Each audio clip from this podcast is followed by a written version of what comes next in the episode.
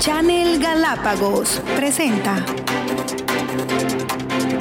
Punto de Encuentro, programa de entrevistas. Un programa para el análisis y la información, con la conducción de Giovanni Velastegui. Amigas y amigos, ya estamos de vuelta aquí en Punto de Encuentro. En este momento dándole la cordial bienvenida al doctor Milton Castillo, ex defensor del pueblo de Galápagos, quien se encuentra en estos momentos en Quito y eh, ha tenido eh, la bondad de atender nuestra invitación a propósito del análisis que estamos haciendo sobre las personas privadas de la libertad, la falta de centros de detención provisional en la provincia, y entre otras cosas también la falta de un tribunal penal. Doctor eh, Castillo, muy buenos días. Por favor, coméntenos, usted se pronunció cuando fue director, eh, o perdón, defensor del pueblo, sobre este delicado tema. ¿Cuáles fueron sus apreciaciones puntuales? Gracias. Eh, un, saludo cordial a, a, los amigos galapagueños y a usted por este espacio. Gracias. Mire, eh, en realidad en Galápagos se necesita una corte provincial de justicia, no solo un tribunal penal. Perdón, eso por esta última parte, ¿sí? Porque eh, necesitamos fortalecer la institucionalidad. Cuando, cuando no existe corte provincial, a los ciudadanos se, les niega lo que desde el punto de vista constitucional y también del sistema interamericano de protección de derechos humanos se llama un debido proceso, garantías judiciales eficientes eh, y, acceso a la justicia. Porque la justicia es un servicio que tiene que ser dado por el Estado a, favor de los ciudadanos de manera ágil, efectiva y transparente. Y entonces, al no tener una corte provincial, que es el que analiza en segunda instancia lo que hacen los jueces de primera instancia, se le obliga a la gente a ir al continente a litigar. Bien, e, e, eso en el contexto jurídico. Hay que bregar, y yo aprovecho este espacio y, me permito a, usted insistirle en que se divulgue la necesidad de tener una Corte Provincial de Justicia en Galápagos. Bien, dicho esto, debemos tener en cuenta que de acuerdo al artículo 51 espero que mi memoria no me sea infiel, de la Constitución de la República, determina que las personas privadas de la libertad son un grupo especial que amerita una protección especial. Son grupos que en esencia también son de atención preferente. Y son de atención preferente porque estar privado de la libertad es una medida del poder estatal en contra de una persona. Claro. Correcto. Eh, eh, eh, basado en la legalidad, la persona pudo haber infringido una, una norma y por eso está sometida a un proceso penal. Pero no hay que olvidar que toda persona que está detenida, si es que no tiene una sentencia en firme, es una persona inocente, que tiene que ser considerada así. La fiscalía tiene la obligación en ese sentido de destruir el principio de presunción de inocencia. Eh, esa es una obligación de la fiscalía como tal, porque la fiscalía es la dueña del proceso penal y la fiscalía acude donde el juez para decirle, mire, aquí hay estos elementos suficientes, se llama formulación de cargos, para que esta persona eh, sea sometida a, a una medida de pérdida de la libertad, normalmente una prisión preventiva. Y claro, en Galápagos no tenemos un lugar de acuerdo a los estándares constitucionales e internacionales para las personas que sufren una prisión, eh, que están privadas de la libertad, ¿no?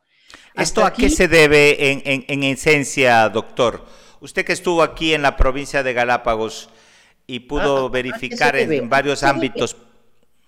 a negligencia institucional, hay que decirlo con claridad, no creo que nadie se resienta por, por esa aseveración. Negligencia, pura y dura, porque han pasado años en donde las personas que han estado detenidas eh, han sido llevadas a centros de internamiento temporal, que les denominan, que están dentro de eh, los, destacamentos, de, de, policía, perdón.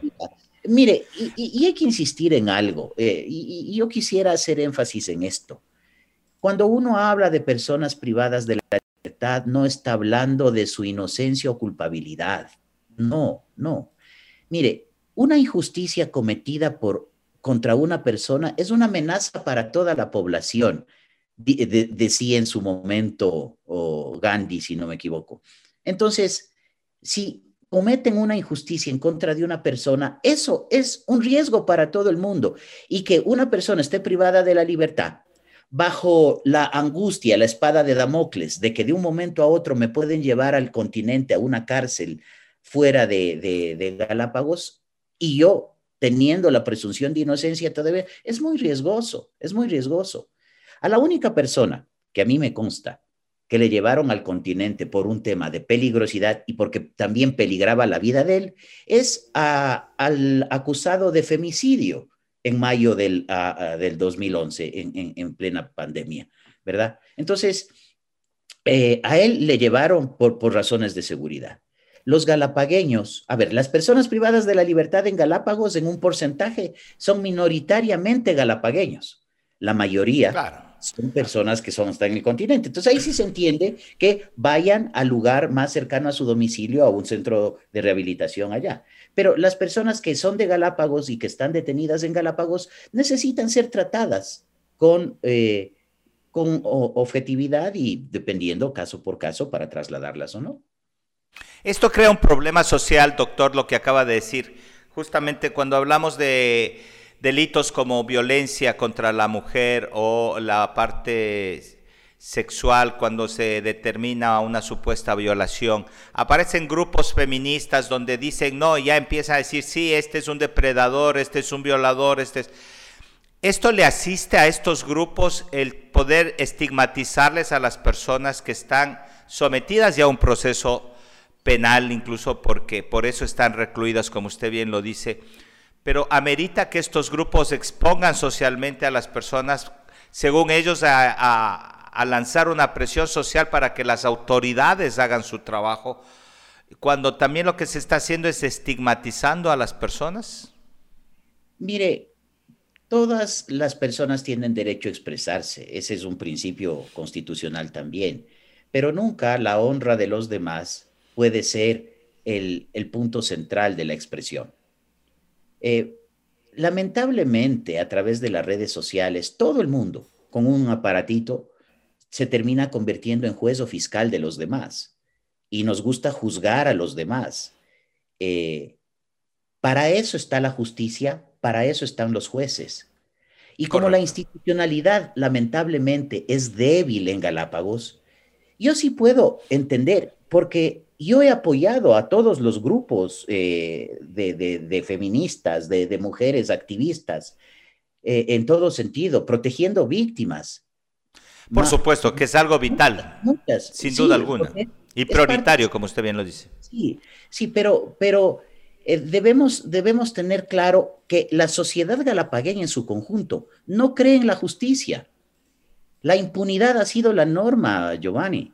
E, e, eso es lo que hay que decir con absoluta claridad. Entonces, cuando hay poca justicia, la gente eh, se expresa y reclama y tiene formas de manifestarse. Tiene formas de manifestarse. Unas personas no creen en la fiscalía, otras personas no creen en los jueces, otras personas no creen en ellas mismas, en, en contra los que tienen un conflicto. Y entonces, claro, su única herramienta de expresión son las redes sociales o la presión social. Eh, el problema es mucho más grande, es decir, debe llamar la atención a las autoridades profundamente el hecho de, la justicia en Galápagos. Por eso el problema, tal como usted bien em, empezó a encaminar, es un tema de, eh, los juzgadores.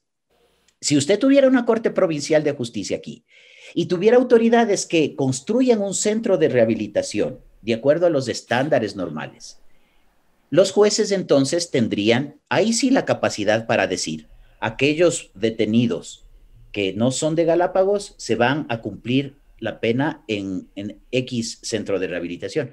Es lo que ha pasado, mire usted, por poner un ejemplo, el que primero se me viene a la mente, los barcos peruanos que fueron capturados eh, y llevados ante eh, la unidad judicial de San Cristóbal. Esos señores eran peruanos en su mayoría. Entonces les mandaron a un centro de rehabilitación en Loja para que puedan estar más cercanos a sus familiares. Y eran, eran más de 20. Había un hacinamiento brutal. A los, a los eh, marineros chinos en el 2017, que eran más de 40, y estaban en tres celdas pequeñas en San Cristóbal, en el centro de detención, les terminaron enviando a Guayaquil, pero después de más de un mes estaban ahí en un hacinamiento brutal. Entonces, mire, la población reacciona porque le han tratado así. Un grupo de feministas no tiene confianza en la justicia y una, y una que otra inclusive en mi contra, porque piensa que yo soy el que decido las, pensaba pues que yo decidía las cosas, y, y, y eso es resultado de su falta de, eh, de, confianza. lo que usted, la justicia. Doctor, usted ha dicho algo importante. Dijo que hay negligencia institucional. ¿A quién acusamos de esta negligencia o a quién determinamos la responsabilidad? ¿Quién ha dejado de hacer las cosas? Y más que todo, ¿a quién debemos presionar para que esto cambie? Esencialmente, esencialmente al Poder Ejecutivo, porque eh, y, a la función judicial. A la función judicial, porque mire usted, ya más o menos en el 2012 se emitió eh, una resolución por parte del Consejo de la Judicatura Nacional creando la Corte Provincial de Justicia de Galápagos. y, y no han implementado. Vaya usted a preguntar por qué. Pero en todo caso, la impunidad es la que ha ganado. ¿no? La impunidad. bueno, la mayoría, la mayoría se excusa en que no hay presupuesto, que no hay dinero, que por eso lastimosamente no pueden hacer nada, que no tienen presupuestos para pagar a los magistrados, para no para hacer la infraestructura, etcétera, etcétera. Siempre las excusas es el dinero. Sí, pero desde el punto de vista constitucional y de los derechos humanos y de los estándares, ese no es justificativo suficiente. ¿Cómo podríamos presionar entonces como sociedad para decir, ustedes tienen que hacerlo porque es nuestro derecho? Mire, mire, que la sociedad organizada, eh, las, activistas sociales en todo sentido, este, presionen al Consejo de la Judicatura para que se haga la Corte Provincial de Justicia y que, bueno, eso por el lado de la función judicial y el lado del poder ejecutivo tiene mucho que ver en el tema del manejo de las penas, porque ya sale del ámbito de lo judicial y se va al ámbito eh, del poder ejecutivo. Hay instituciones del poder ejecutivo que tienen que eh, encargarse de la administración. ¿Que en la provincia serían cuáles o en el país serían cuáles? SNAI se llama, SNAI.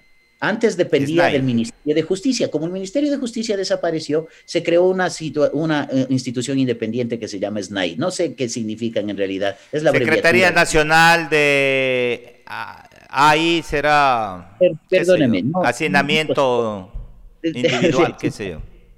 Qué sé yo. Bueno, eh, pero eh, esa es la institución que depende del Ministerio de Gobierno.